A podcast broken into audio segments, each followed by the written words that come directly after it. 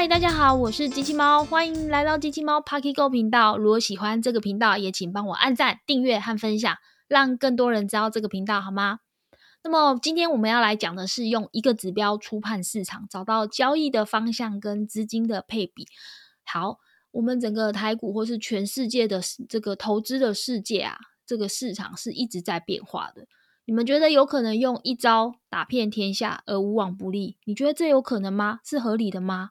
好像不太合理，对不对？偏偏今天我们就是要来讨论，怎么样用一个指标就能初步的分析市场，做出交易投资的大方向跟资金配比的策略。我们今天要进入正题之前呢，我们要先来聊聊我们在台股市场里面判断个股的价值会用什么指标？通常呢，可以用 PB 跟 PE，PB 就是所谓的净值比。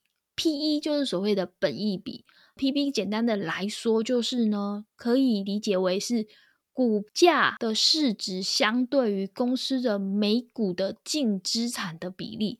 通常呢，这个 P/B 啊是用来去判断一家公司是不是被市场低估或是高估。那如果 P/B ratio 呢是低于一的时候，通常就表示这家公司的股票的市值低于每股的。账面价值，公司的股价是被市场低估的。而如果是高于一的话呢，就代表了这个市场高估了这间公司的股价。如果我们要分析整个台股大盘整个整体的市场的时候，要怎么做呢？就是用大盘净值比，就是所谓的 P/B ratio。我们要怎么去计算整个大盘的净值比呢？通常就是用台股大盘的整个采样的股票的市值的预估总值。除上大盘的采样的股票的净值的预估总额，来去判断台股的价值的高低，然后看出整个市场的大方向。刚刚讲的这一串这个计算公式好像有一点难，其实呢，在我们台湾有很多财经的相关的网站都找得到这个大盘净值比，所以大家不用去计算，直接去 Google 大盘净值比就可以找到了。那接下来也有人会说，嗯，要看这个。P/B ratio 就是大盘的净值比，可是不是有好兄弟 P/E 吗？就是本益比，难道不能用吗？可以用的，可是呢？每一种指标都有它的极限，就是它有一些地方是不适用的地方。那 P/E 呢，就有一个小小的盲区，就是如果呢，当整个市场的状况不好的时候，例如说来到停滞性通膨的时候，这整个股票市场里的所有公司，它的税后的存益可能来到了很低，甚至于负数的时候呢，它的本益比就有可能会产生百倍。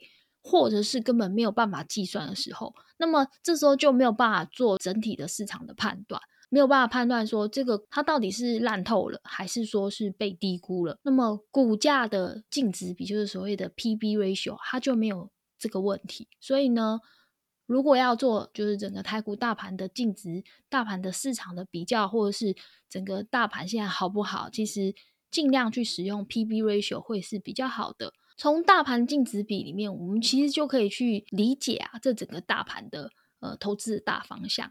那我们一般在讨论这个股价的净值比的时候，通常我们会用一个区间来去讨论高低。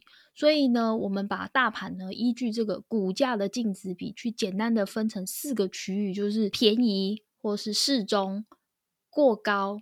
然后非常高，就是已经过热这样子。那分别呢，就是一点三、一点六、一点九、二点二。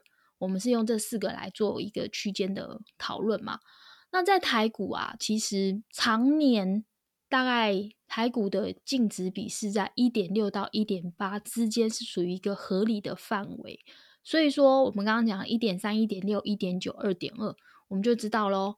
好，如果今天你去 Google。这个大盘净值比，假设看到的数字是台股的大盘净值比是一点九五到一点九八之间，哦，我们现在台股是属于一个偏高的状态。那如果说你今天看到整个台股的净值比是来到了所谓的一点三倍以下的话呢，就代表现在台股是非常便宜，跳楼大拍卖的时候。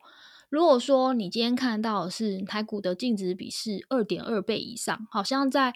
呃，二零二二年的一月左右，我们就是二点三，是偏高，不是是很高，大家就大概知道这个区间的范围了。接下来我们就要来聊聊说，那要怎么样来做交易投资的大方向跟资金配比的策略呢？就我个人的话，我会使用方法是以年龄加上风险承受系数来去思考资金的配比。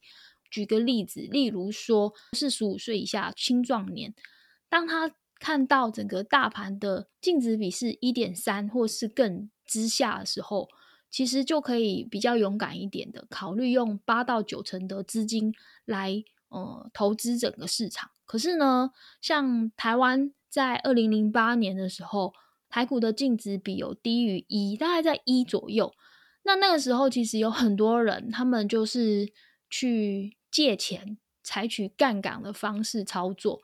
但我是不建议，原因是因为呢，底部其实有时候是深不可测的。那当时台股是打四折，那很多借钱来压股市的人，他没有撑到最后看到曙光，他就断头了。所以我会觉得说，不管是任何时候，尽量不要采取你没有办法承受的杠杆的操作。哈，好，这是大概一点三，甚至于一点三以下的时候。要做的事情就是不采取杠杆的方式，但是勇敢的前进市场。第二个呢，就是如果你看到台股的大盘净值比是在一点九以上的话呢，这时候就要开始慢慢的收回资金，采取获利再平衡的策略。要留一点钱给别人赚，但是不要空手，就是就是保留一个比较多的资金在手上这样子。那如果大盘的净值比来到二点二，甚至于二点二以上的时候呢，则是建议获利出场。虽然说这样子的策略并不一定会让你卖到最高点、最丰收，可是呢，它绝对可以透过因为看到二点二这样的一个指标，可以解决你说嗯卖太早。或者是涨太多舍不得卖的问题，那我们再回头说，就是现在的台股就是平均值是一点六到一点八之间的时候，那应该采取什么样的策略呢？通常就是建议用六到七成的资金来投资整个市场，那采取杠铃的策略，并且保有三到四成的现金，大概是样子这样子的一个配比啦。好。那我们今天一样，就是简短的说明，然后简短的分享，让大家都听得完，轻轻松松听完它，然后都是重点，这样好不好？那我们今天就分享到这边，从大盘的净值比去初判整个交易的方向跟资金的配比。那这是属于我个人的投资经验的分享，所以温馨的提醒。投资是有风险的，做任何的投资决策之前，一定要做足功课再来行动。那也希望今天这一集呢，对你是有帮助的。如果有想要跟我交流，也欢迎在 YouTube 影片下方留言，或者在 IG 留言给我。同时呢，也希望大家帮忙帮我按赞、订阅和分享。那有你们的鼓励呢，是支持我继续产出更好内容的力量喽。预告一下，下一集呢，我会想要再来分享一下，在经济式循环中如何找到最适投资商品。机器猫 Pucky Go，我们下周继续聊，拜拜。